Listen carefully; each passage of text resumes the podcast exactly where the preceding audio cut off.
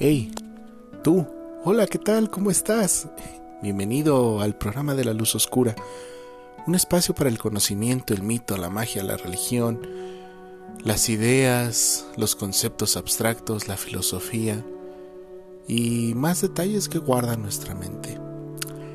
Sí, sé que es un, lugar bastante extraño y que son bastantes temas que pueden volarle la cabeza a quien quiera, pero no te preocupes, son temas sencillos que iremos de la mano tú y yo develando y que poco a poco iremos develando el gran secreto que revela el universo. Permíteme guiarte por estos capítulos, donde mi intención será llevarte un tema y al final una bonita reflexión, donde nos sintamos cómodos tú y yo como seres humanos. No te preocupes, no necesitas pagar peaje, no necesitas ninguna maleta, ningún equipaje, solamente es subirnos a este lugar llamado inmensidad. Y aquí estamos, eternos como siempre lo hemos sido.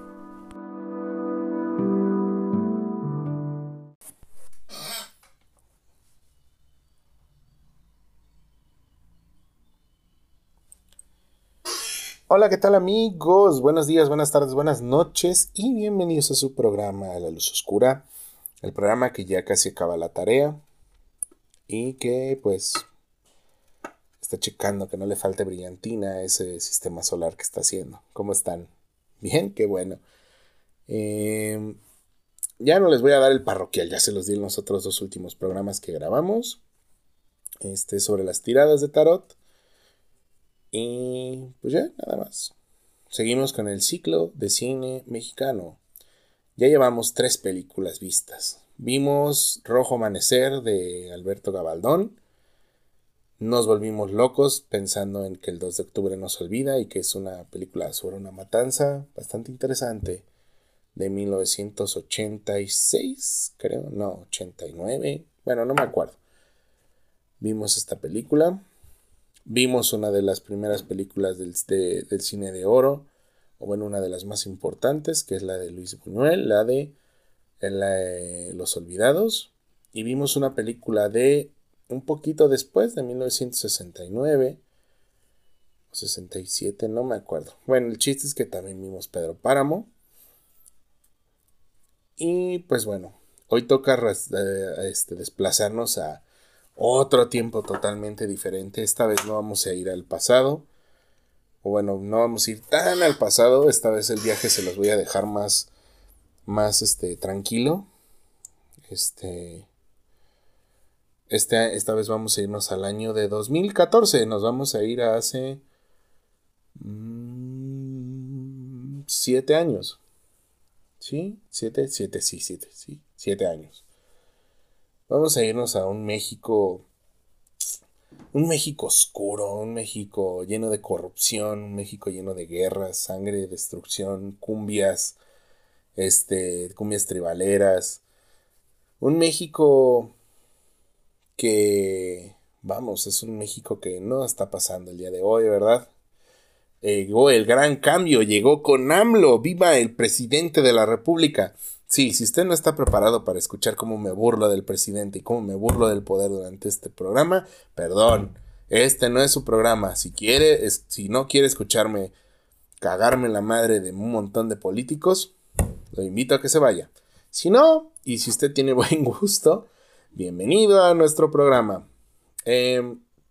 2014. Em, año convulso, para mí fue un año muy culero porque fue el año que murió mi papá y que pues cambió prácticamente mi vida. Pero en el país pasaban muchas cosas, ¿no? Digo, estaba a mitad de periodo, un poquito más, menos de la mitad de su periodo, el buen Peñita, eh, Enrique Nieto, el regreso del PRI satánico que odian la gente que no está dentro del PRI, eh, y veníamos de pues un periodo panista, veníamos de un periodo bastante pues oscuro, ¿verdad? Y pues en este año, en el 2014, un director ya conocido por muchos, muchos, muchos, por ser un autor polémico, por ser un autor eh, que empezó haciendo eh, estas películas horrendas que tanto odio, que son estas películas de narco narcocultura, así de dos, dos carnales contra el mundo, cosas así. O una película que se llama Tres lancheros más picudos dos y los dos compas.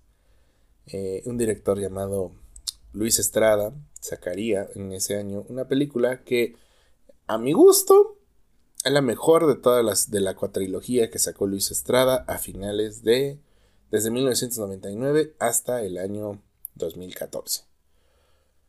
La dictadura perfecta. Vamos a hablar de la dictadura perfecta, pero también vamos a hablar de todo el... Ahora sí que vamos a hacer como un repasito de las películas de Luis Estrada del periodo de la cuatrilogía que le llaman. Em, de este director. Y le, obviamente les voy a contar la historia de La dictadura perfecta, que es una historia deliciosa que ni yo hubiera escrito tan bien como ese señor. Eh, ahora estoy un poco en contra de Luis Estrada porque es muy morenista.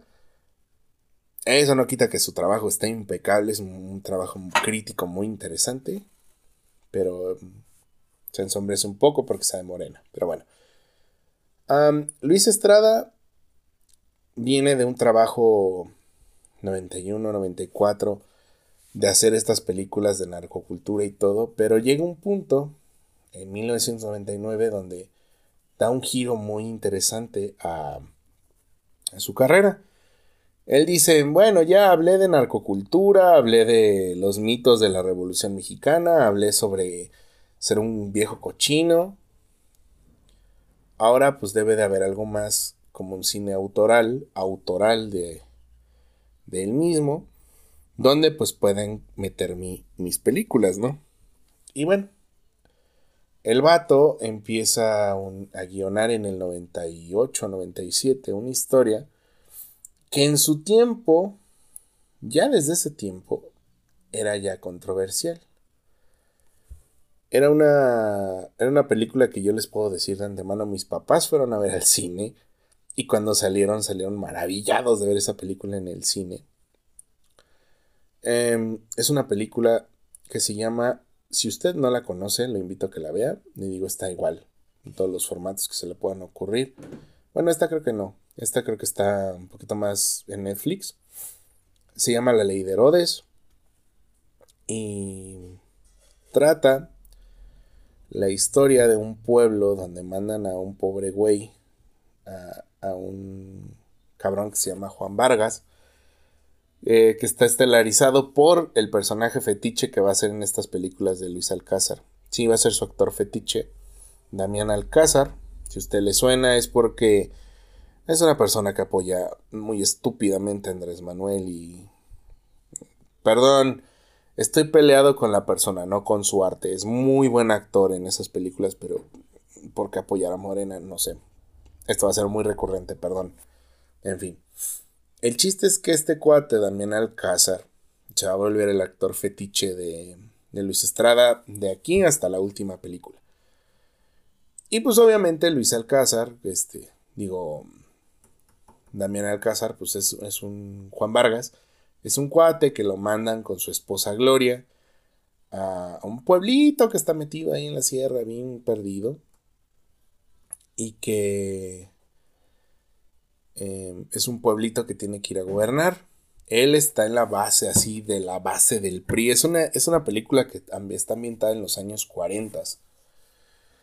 Sí, era una época de después de la Revolución Mexicana, pero es una época todavía súper ruda así de, del México rural. De, de, que son pueblos sin ley, son pueblos que han vivido 300, 300 años sin ley. Te lo mandan este cuate a, gobernar. Le dicen, sí, sí, sí, güey, tú vas a ser el alcalde y ya todo va a estar puesto ahí, vas a llegar a tu casa acá y tú vas a ser el alcalde, güey. Tienes que hacer que se respete la ley. Y pues el cuate va como en una decisión de decir, pues yo voy a ser el mejor gobernante que pueda en ese lugar. Y pues se da cuenta de que pues el pueblo pues está, pues es un pueblo que ya está como muy sumido en usos y costumbres bastante corruptas. De hecho, el anterior alcalde lo quemaron vivo porque se andaba robando un dinero. Entonces, la película habla mucho sobre los usos y costumbres que se tienen en los pueblos, cómo funcionan las cosas a nivel rural. Habla de cómo se aplica la ley, cómo se tiene, cómo, por ejemplo, el jefe de, de Juan Vargas es este López, que es un personaje hecho por Pedro Almendaris Jr., actorazo, que no le va a dar ni un peso, pero lo va a estar chingui, chingui, chingui, chingui, que tiene que dar resultados en el pueblo. Y pues en el pueblo, pues obviamente hay varias leyes, ¿no? Está el cura, está la doña del putero, está la doña de la cantina, que es la misma doña del putero, está el doctor, y ya, ¿no? Son como los poderes a los que le tiene que responder y entonces él empieza a cobrar, se empieza a mañar la constitución él para cobrarles impuestos de puras pendejadas. Y al final le vuelve a pasar exactamente lo mismo que al último presidente municipal. La gente se fastidia y lo queman vivo. Pero habla como de cómo funcionaba el esquema de poder en los años 40. Esta película es muy buena, se la recomiendo, les digo, es de 1999, es muy buena, pero esta película no es de la que vamos a hablar hoy. No, no, no, no. Esta es la primera. La segunda película que, que saca Luis Estrada, eh, algunos años después, en 2006, para ser exactos, seis años después, se llama Un Mundo Maravilloso. Igual suele salir Damien Bichir. Y es una historia como de. ¿Qué pasaría si una persona que está en la marginalidad total deja de ser pobre? ¿No? Y habla como de esa, de aspiracional, de cómo cambian las cosas, pero en realidad es como un plan de exterminio del gobierno para la gente que es pobre. Ve la pobreza desde un ángulo diferente. Es, es muy interesante también. Digo, Volvemos al punto. Luis Estrada en, sus películas se vuelve muy, muy crítico. Muy, muy, muy crítico hacia, hacia pues, obviamente, sus, sus películas. Y luego llega la joya de la corona a la gente que, que ha visto muchas películas de Luis Estrada que no es mi caso tanto así porque siento que La dictadura perfecta es una película más redonda, pero eh, la película que sale en 2010 es una cosa que nunca, yo nunca había visto a alguien tener esa visión y creo que no se ha vuelto a repetir ni en México ni en ningún otro pinche lugar del mundo. Y estoy hablando de la película del infierno. El infierno de 2010 dirigida obviamente otra vez por Luis Estrada, protagonizada otra vez por Damián Alcázar. Em, en esta ya hay un elenco más estructurado de gente que, son actores de primer nivel del cine mexicano. Mm, por darles algunos nombres así al azar, por ejemplo, Mario Almada, el gran Mario Almada que hasta donde esté en el fondo del infierno del cielo, le mando un pinche beso y un saludo a ese cabrón. Luis Estrada, Mario Almada fue el que inventó los westerns en México. Así de sencillo. Fue director muchos años el señor. Y salió en sus propias películas y eran westerns mexicanos, eran narco westerns. O sea, ese señor inventó un puto género cinematográfico. Él sale en la película. Sale obviamente nuestro amado que me caga el Tenos Huerta, como el diablo, hijo de su puta madre, como me caga ese güey. Daniel Martínez, otro actor muy reconocido en México, que sale como el oficial Mendoza, parte de la policía. Tony Dalton, personaje este actor conocido por esa, esa muy buena película que se llama Matando Cabos. Muy, muy buena. Sale como un gringo. Y pues obviamente los actores que están como más consolidados, que salen... Angelina Pérez, Peláez como la mamá, como mamá García, la abuela, la madre de este cuate de, de Damián, que es el Beni.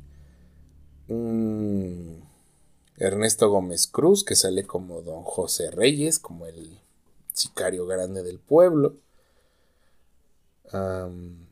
María Rojo, que ya habíamos hablado de ella, que sale en, en Rojo Amanecer, sale como la esposa de don José Reyes. Elizabeth Cervantes, una actriz que tiene como su carrera hecha, pero pues este fue como un gran debut para ella. Y obviamente tenemos que hablar del gran, literal grande, porque ese sí lo he visto en vivo al, señor y es gigantesco, pero es un actor que yo lo veo en, películas y se me mojan mis, mis, calzoncitos, al señor Joaquín Cosío, que sale como el legendario personaje del cochiloco. El cochiloco que sembraría un estándar de buchón hasta el día de hoy. Me acuerdo cuando, esto es una anécdota, este, cuando estaba en la universidad, yo tenía un compañero que le mando un saludo allá donde esté al buen Ubriel, él es de Michoacán, él venía a Calahuac, estudiaba aquí en, en, Querétaro, estudiaba políticas, pero era muy buchón, muy, muy, muy buchón, y cuando salió el infierno, pues nosotros estábamos en el último año de prepa, y este no, estábamos como a la mitad de prepa. Bueno, cuando nos conocimos en la universidad, pues él era así muy buchón, pues como muy gente de Michoacán, ¿no? Y, y siempre que le ponía como apodos, así como en la película, él se ponen apodos así, el coche, el huasteco y no sé qué, a los compas, ¿no? Y yo me acuerdo que, que hablaba mucho con frases de la película del, de del infierno y de la película de Rudo y Cursi y el lobo de Wall Street. Y yo nunca me animé a ver el infierno porque se me hacía así como de, ah, esta mamá de super buchón, no la quiero ver, güey, y ya. Pero después de algunos años me animé a verla y fue como, no mames, pinche peliculón, ¿no? Pero bueno, ya hablé de los actores, ya hablé del director, ya hablé de todo, y no he hablado de qué chingas trata la película. Bueno, la película habla de algo bien cabrón. Hagan de cuenta que el Benny era un paisano que estaba en Estados Unidos, como muchos mexicanos están trabajando allá en la Unión Americana, que yo les mando un saludo y un respeto siempre a nuestros escuchas allá del otro lado del río. Lo deportan a México y en el camino pues la poli los, lo roba, le roban un convoy armado del narco y llega a su pueblo, se da cuenta de que su pueblo está en la mierda este, él tenía un hermano que le decían el diablo. Lo mataron, lo mataron por andar ahí de narquillo en la, en ahí en la zona. Pero resulta que el diablo dejó un hijo, un chavito como de edad de secundaria, y tiene a su esposa. Su esposa era, era una mujer de la vida galante en la cantina del pueblo. Em, va a ver a la mujer como en este como que siempre los personajes de Luis Estrada son muy cagados porque son como un personaje bueno hasta la película que vamos a hablar hoy son como un personaje totalmente blando como un personaje muy bueno y después hace terriblemente malo o terriblemente incorrecto. Le pasa en la ley de Herodes le pasa en en la otra película esta y le pasa en esta exactamente igual. Entonces pues ya va a ver al hijo Mm, se coge a la cuñada y de repente pues él le pide chamba a su padrino que es pues, una vulcanizadora. Pero el pedo es que pues es un pueblo que está así súper en el norte, súper azotado por la guerra contra el narco. Bueno, está dominado por los narcos. Y de repente un día va a la talachera, va el coche, que es su amigo de la infancia de, de este güey y le dice, pues hayas de animarte a venirte a trabajar acá al, con don José. Y este vato es como, no mames, pues no, güey, porque ese vato es narco, no sé qué. Y le dice, no, dice, entonces este trabajo es seguro, no vas a meterte en pedos con nadie, no pasa nada. Y pues aparte, pues debes dinero y pues es una buena forma de que salgas adelante y la chingada. Y total, lo convence, va a ver a don José, lo contrata, o sea, como que quedan en término para empezar a trabajar. Y pues ya ahí el Benny empieza a irse a la, a la mierda porque se vuelve así como un sicario súper cabrón. Empieza a platicar la, la, la película, nos habla todo esto que es el mundo del narcotráfico en México. Cómo funciona, cómo son las redes de corrupción entre los mismos policías, el gobierno, la iglesia, cómo la gente asimila la cultura del narco, que hay un punto donde al inicio hay un tiroteo a medio pueblo y la gente es como que nada más ven el tiroteo y ya, siguen sus vidas normal y siguen chismeando sobre el hecho y es como, ¿qué? O sea, ¿cómo? No mamen, esto es un tiroteo, en cualquier lugar del mundo esto sería como algo anormal y pues aquí en México es como, no, pues es el pan de cada día, ¿no? Y pues ya la historia termina en que eh, los traicionan los, los, jefes del cártel a, al Beni y a, a, Cochiloco. El Beni se venga de ellos, los acribilla en la, en la noche del grito de independencia del, del año. Los acribillan a balazos matan al Benny y el sobrino, que era el que, pues era como, él hacía todo por el sobrino para que no cayera en el narco, que no fuera a ser un maleante, pues se vuelve narco igual. Y así sigue el círculo autodestructivo de los, del narcotráfico y todo ese pedo. Entonces la crítica de la película, y más siendo el año 2010, era como de cuánto ha avanzado la concepción de la libertad y la violencia en 200 años que tiene el país siendo independiente en 100 años de, Revolución Mexicana y cómo repercutió la famosa guerra contra el narco en México para ese año 2010. Es una película, les digo, es muy, muy, muy, muy fuerte. Tiene escenas de balas, tiene escenas de todo. Les va a gustar. Pero esa no es la película homenajeada del día de hoy. La película que les voy a hablar el día de hoy es una película que tiene un tema más oscuro, y es un tema que habla plenamente de lo que estudié cuatro putos años de carrera, que es el poder. Todas estas películas han visto el poder desde una forma, otra, desde una forma de ver, desde una... O sea, lo, hemos visto desde distintas visiones. El poder legal, que fue en, el, en la ley de Rodas, en, en el infierno como el poder ilegal con el narco, pero ahora vamos a hablar del poder supremo en nuestro país. Agárrense los calzones porque esto es algo fuerte, es algo sabroso. Y por lo cual yo considero que la película de, Luis Estrada, de la dictadura perfecta, es la mejor película de todas estas cuatro que hemos hablado. Y ahora van a darse cuenta por qué. La, la dictadura perfecta una película dirigida por Luis Estrada en el año 2014, salió en el 2014,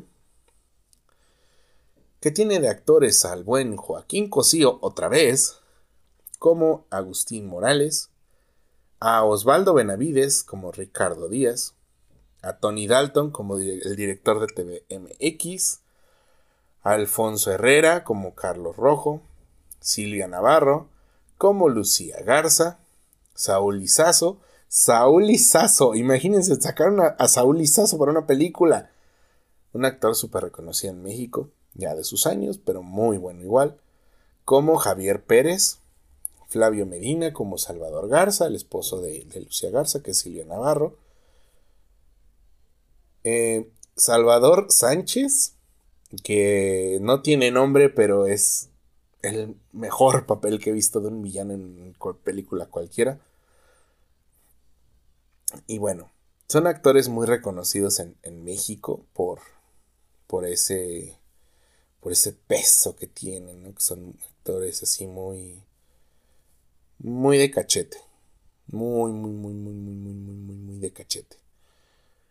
Imagínense, sale hasta Itati Cantoral. Y no sabía yo hasta ahorita que estaba viendo el reparto que sale Itati Cantoral.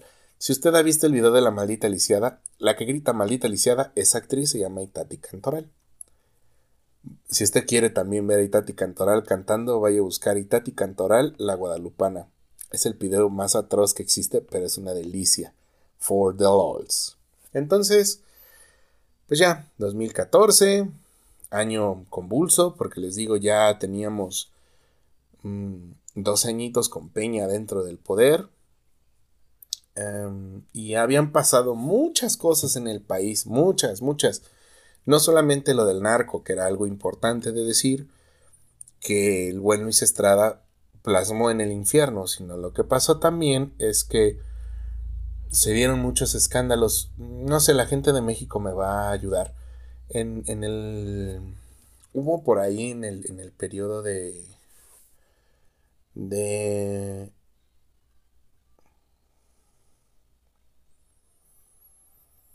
de cuando estaba todavía Fox en el gobierno antes de 2006. Este cuando estaba todavía les digo, Fox en el poder.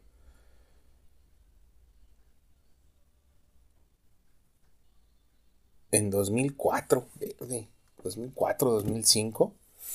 así les voy a poner el contexto, miren. Porque es importante, van a darse cuenta por qué. En 2005, 2004, este, el poder federal y el poder en la Ciudad de México eran de diferentes partidos. El país lo gobernaba el PAN, con Vicente Fox, ¿no? Con el señor Botas y el chiquillos y chiquillas. Ese señor era el, presidente del país. Y en la Ciudad de México gobernaba un joven, y bueno, no tan apuesto, pero un joven gallardo, eh, cabecita de algodón, Andrés Manuel López Obrador era el, jefe de gobierno en la Ciudad de México. Y pues ya había aspiraciones en aquel entonces de que Andrés Manuel se quisiera lanzar a la grande, a la presidencia de la República.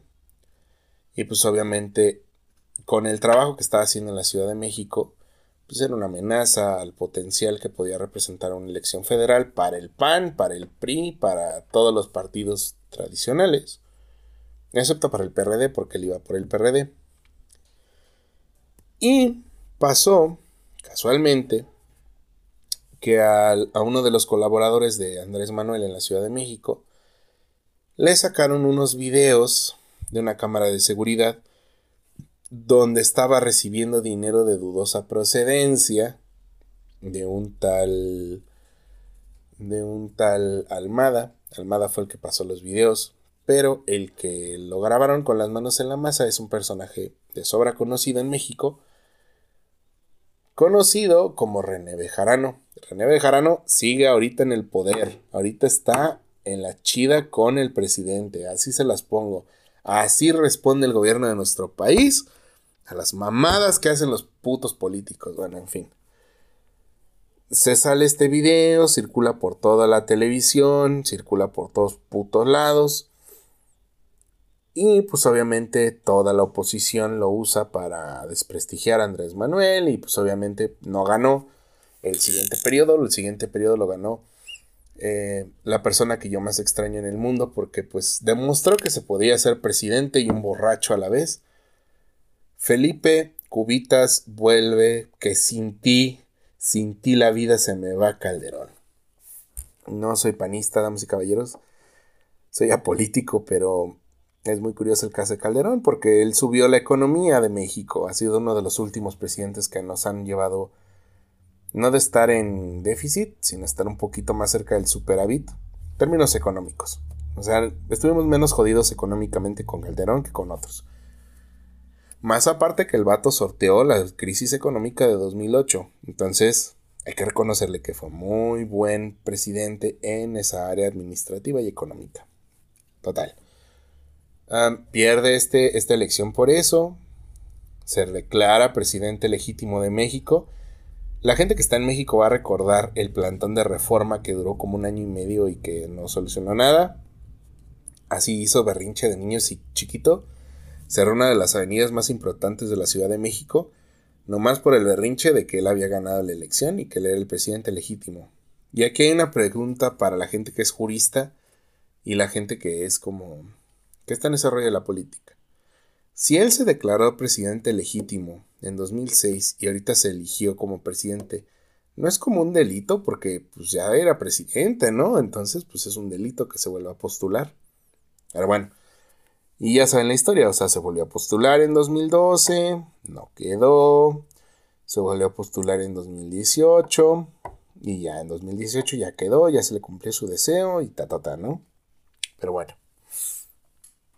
Este, pero aquí lo interesante fue, y por qué menciono los videoescándalos, que se usó el poder de la comunicación de una televisora muy importante como lo es el Grupo Televisa en México, que Grupo Televisa en México es el monopolio de la información, o bueno, fue, lo fue durante muchísimos años, ahorita ya es como una sombra de, de lo que fue, y la gente pues lo ve como lo que fue, ¿no? Como el gran villano de la historia de México. Del México contemporáneo. Aunque la gente sigue viendo la voz y siguen viendo la tele. Pero bueno. La cosa es que ahí pues dio mucho caldo de cultivo en qué pensar. Y pues obviamente al tener de presidente a Peñita, que yo Peñita lo adoro con toda mi alma, lo amo. Su discurso de cierre de, de periodo de su cierre, uno de los últimos eventos públicos a los que fue Peña en 2018, me hizo llorar, les he de ser sincero. Porque habla mucho de sigue tus sueños, nadie te diga que no, y es como, ay, ¿por qué es tan bello? ¿Por qué te vas, güey? No ayudó mucho que Peña, pues era un poquito torpe, entonces... Ay, me acuerdo esos tiempos cuando lo que era la comidilla era, ya vieron que al presidente se le cayó el pastel y ahorita es como de, no mamen, el presidente habló de videojuegos en la mañanera, es como... Mm, ¿Ya vieron que el presidente mandó al ejército a construir un aeropuerto? Mm. ¿Ya vieron, que ¿Ya vieron que Andrés Manuel dijo que Cuba y que Venezuela son aliados estratégicos? Es como... Ah, bueno. Todo el mundo en México sabía, sabe, es, es, un, es una realidad popular, que el poder oculto o quien quiere llegar a ser presidente o quien quiere tener el poder tiene que hacerse amigo de la tele. Tenía que hacerse amigo de Televisa, de TV Azteca, de los medios de comunicación. Y la dictadura perfecta es la explicación, así como el nombre, perfecta, de cómo funciona la comunicación en México y cómo funciona ese sistema monolítico para que un hombre llegue a la presidencia del país. La historia es muy sencilla. Hagan de cuenta que el presidente Peña, que le ponen otro nombre para no decir que era Peña, mm, tiene una reunión con un embajador gringo y le dice esta frase famosa que dijo Fox en su tiempo de pues nosotros los mexicanos haremos el trabajo que ni los negros quieren hacer. Así, literalmente dice la misma frase en frente del embajador. El personaje se vuelve hiperviral en redes sociales y de repente pues llaman a esta televisora, televisión, a TV mexicana, no sé qué, que es el guiño guiño que es Televisa, y le dicen, ¿sabes qué? Pues tenemos que aplicar la caja china. ¿Qué es eso? Tenemos que desviar que la gente está viendo ese pinche video para que ahora vean otro y lo que pongamos nuevo se vuelva tendencia y a la gente se le olvide la estupidez que hizo este güey. Entonces dicen, ¿va? Y lo que encuentran es que un gobernador de un, de un estado del norte, llamado Carmelo Vargas, está recibiendo dinero de un cártel del narco. Y ven en el video a este personaje del narco. El video está grabado de la misma puta forma que, la, que el video de seguridad de este caso de Almada. Con Bejarano. Está grabado igual. Igualito, igualito, igualito, igualito. En las mismas poses, las mismas, casi las mismas frases de las ligas. Proyectan el video a nivel nacional y la gente se les olvida el hecho de que el, presidente dijo esa mamá de los negros y la gente se concentra en qué culero que Carmelo Vargas haya hecho eso, que la puta madre, no sé qué. Y obviamente, pues como es una noticia nueva, pues obviamente el personaje que es como Joaquín López Dóriga le hace una entrevista a Carmelo Vargas por teléfono, lo interrumpen, no le dejan espacio para que él hable y lo tildan como que es de lo peor, ¿no? Entonces, pues Carmelo Vargas se pone nervioso porque pues es como que el presidente es de su partido y pues le tiró, ¿no? Es como, no mames, güey, te diste un balazo en el pie. Entonces va Carmelo Vargas a ver al director de la, de la televisora y le dice así como de, oiga, no mames, no lo haga, quítelo, no sé qué. Y el vato es como, no, no podemos porque eso es una orden presidencial. Y pues no pueden porque literalmente sí es una orden presidencial. Entonces, pues ya, este, le dicen, no, no mamen, pero ahora entonces pues ya hicieron su mierdero, ahora ayúdenme a hacerme una, una campaña para ser pues el próximo presidente, ¿no? Y entonces el vato es como, ah, pues hubieras empezado por ahí, güey. Entonces, pues ya. Ponen a Ricardo Díaz, que es como el encargado del noticiero, como de información, más que el noticiero, es como de información, lo ponen a, a dirigir la, la, la campaña de este güey. Se lo llevan a su estado. Se da cuenta de que el estado es un estado pues, como el norte del país, como muchos estados del norte, del centro, están influidos muy cabrón por el narco. Y pues ahora tienen que encontrar la manera de limpiar la imagen de este cabrón de Carmelo Vargas y volverlo pues presidenciable, ¿no? Y la cosa es que eh, no pueden mostrar que hay narco y eso, pero lo que muestran es también cómo funciona, primero cómo funciona la tele, ¿no? Cómo funciona la información, cómo se da a conocer, bajo qué formas y cuántas mentiras se dicen. Joaquín Cosío, que sale como un, opositor, un diputado que se llama, se llama Agustín Morales, fue el que mandó el video a la redacción de la, del canal y por eso tenían el video, porque él, este señor es como muy aferrado a que Carmelo Vargas se vaya y él no lo quiere y no lo quiere y no lo quiere y no lo quiere. Y su misión es sacarlo. Y tiene más videos incriminatorios porque pues también el, el gober pues es como bien pendejo y hace puras mamadas y pues también el gabinete es también pendejos y hacen puras mamadas. Entonces hay un chingo de videos.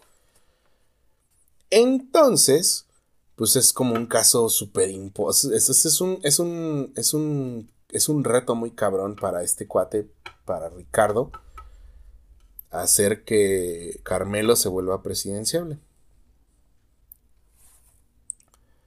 Añadido de que también, pues este güey tiene la presión de que su jefe, si, si le da el resultado que él quiere, por lo que paga un chingo de dinero el gobernador, si le da el resultado que quiere, lo van a ascender a este güey a, Osvaldo, le van a dar un puesto de vicepresidente en la empresa y va a ganar muchísimo mejor y bueno, todo un pedo. Y la cosa es que tienen que encontrar algo, algo que haga que puedan crear una historia para ahora desviar la atención de la gente de la mamada que hizo este güey del dinero para verlo como un héroe. Y lo que pasa es algo muy conveniente para la trama, que después nos vamos a dar cuenta que no fue conveniente para la trama, fue algo totalmente planeado. Y es que en los suburbios de, de la ciudad donde viven estas personas, bueno, de la principal ciudad de este, de este estado, secuestran a unas gemelitas. Y los papás son Flavio Medina y Silvia Navarro. Si usted le suena el nombre de Silvia Navarro es porque usted vio cuando seas mía. Creo que sí, esa es esa novela de los noventas. Bueno, una actor, una actriz muy, muy reconocida y el cuate, pues ahí va, ¿no?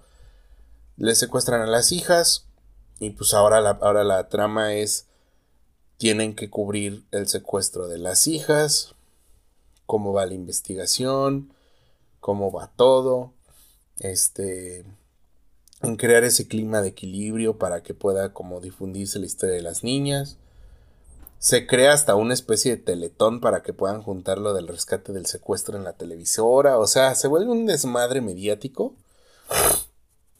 Muy, muy, muy cabrón. Y la gente se le olvida el hecho de que este güey lo agarraron pues recibiendo dinero del narco a lo pendejo. A la par también, pues ahí hay un montón de traiciones, dimes y diretes en, la, en los secretarios del, de este cuate de Carmelo Vargas. Mm, ahí interviene unos enviados especiales del ejército matan a, a unos miembros del gabinete y matan también al, personaje de Joaquín Cosío, a, a, Agustín Morales, insinuando que era un viejo pedófilo en televisión nacional.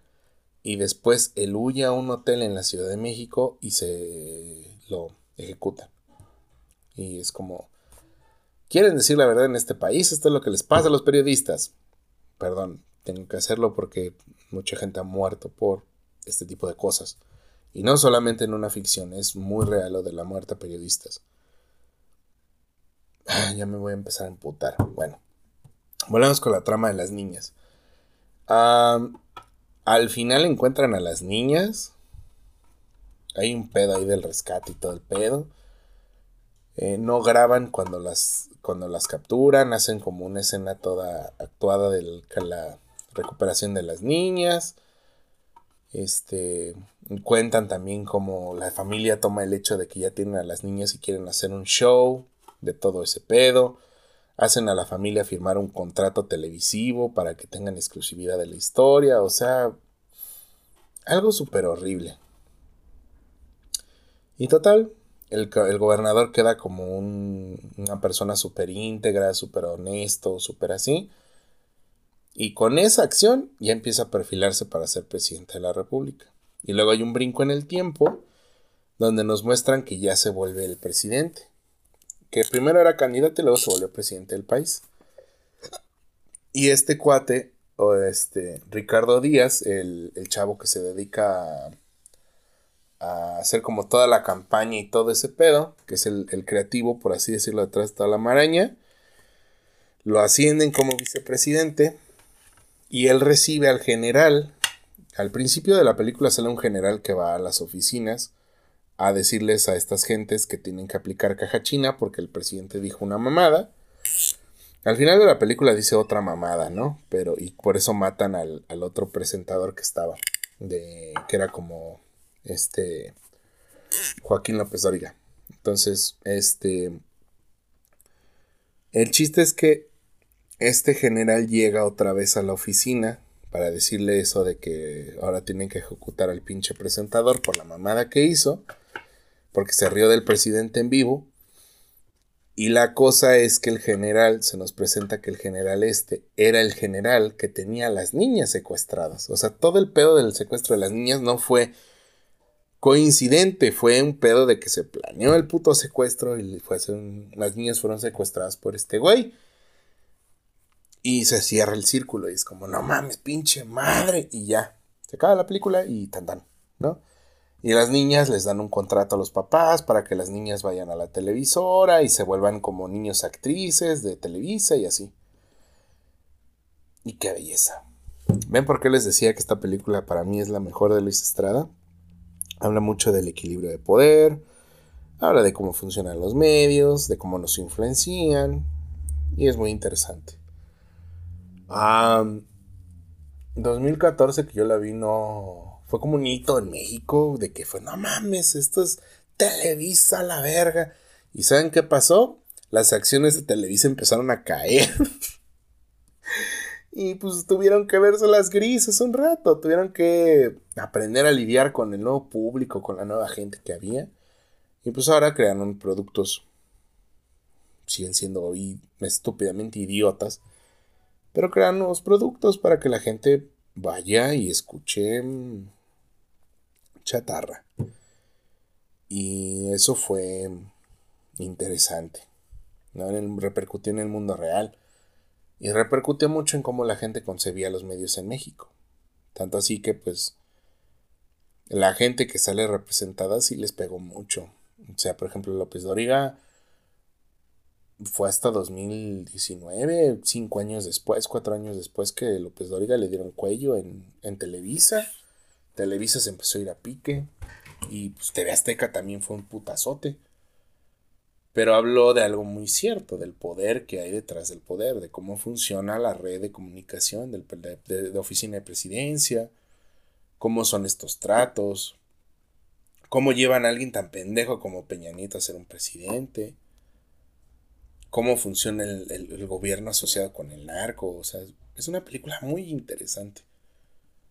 Y fue la última de las películas de Luis Estrada que, que tenemos, o sea, desde 2014 no ha sacado ninguna otra nueva película. Y pues es una muy buena película. Les digo, yo les recomiendo mucho si usted quiere ver una muy buena película de cine mexicano ya actual, vaya y vea La dictadura perfecta. No le, les dije, yo no les voy a recomendar aquí cine de arte o cine mamador. Yo quiero dar un cine con mensaje. Y qué mejor mensaje que hacerte pensar que hay detrás del poder, que hay detrás de lo que está. Y eh, creo que hablé mucho y ya fueron 40 minutos de una película de 2 horas 23. Así que le recomiendo que vaya a ver La dictadura perfecta de Luis Estrada. Es muy buena, es muy entretenida, se la va a pasar bomba cuando la vea. Y yo lo veo a usted la próxima semana en Las Tiradas de Tarot y en el último programa del mes de cine mexicano. Ya spoileé que es una película de donde sale Ignacio López Tarso, que es una película de los años de la, del último periodo del cine de oro. Mm, que está no sé si este es un buen spoiler, pero la fotografía está hecha por em, este señor que habíamos hablado en la película pasada, este Figueroa. Y este es el spoiler que les puedo dar definitivo. Es una película que habla del Día de Muertos. Eh, no es el tema como tal de la película El Día de Muertos, pero habla del Día de Muertos. Ah, no, eso se los di la, la, sesión pasada. Bueno, esta sesión les voy a dar el último spoiler de la película que vamos a hablar. Em, es una película esotérica. Y es esotérica por sus símbolos. Les va a gustar mucho. Entonces, los espero la próxima semana ya puntual subir este capítulo. Va a salir a las 9 de la mañana, como siempre estamos en este programa. Las tiradas van a empezar a las 10 de la mañana para acabar a las 2 de la tarde del domingo. Entonces los espero en su programa La Luz Oscura, el programa que más los quiere y que probablemente no necesitan en su vida, pero es divertido escuchar. Cuídense mucho y nos vemos la próxima semana. Chao, chao.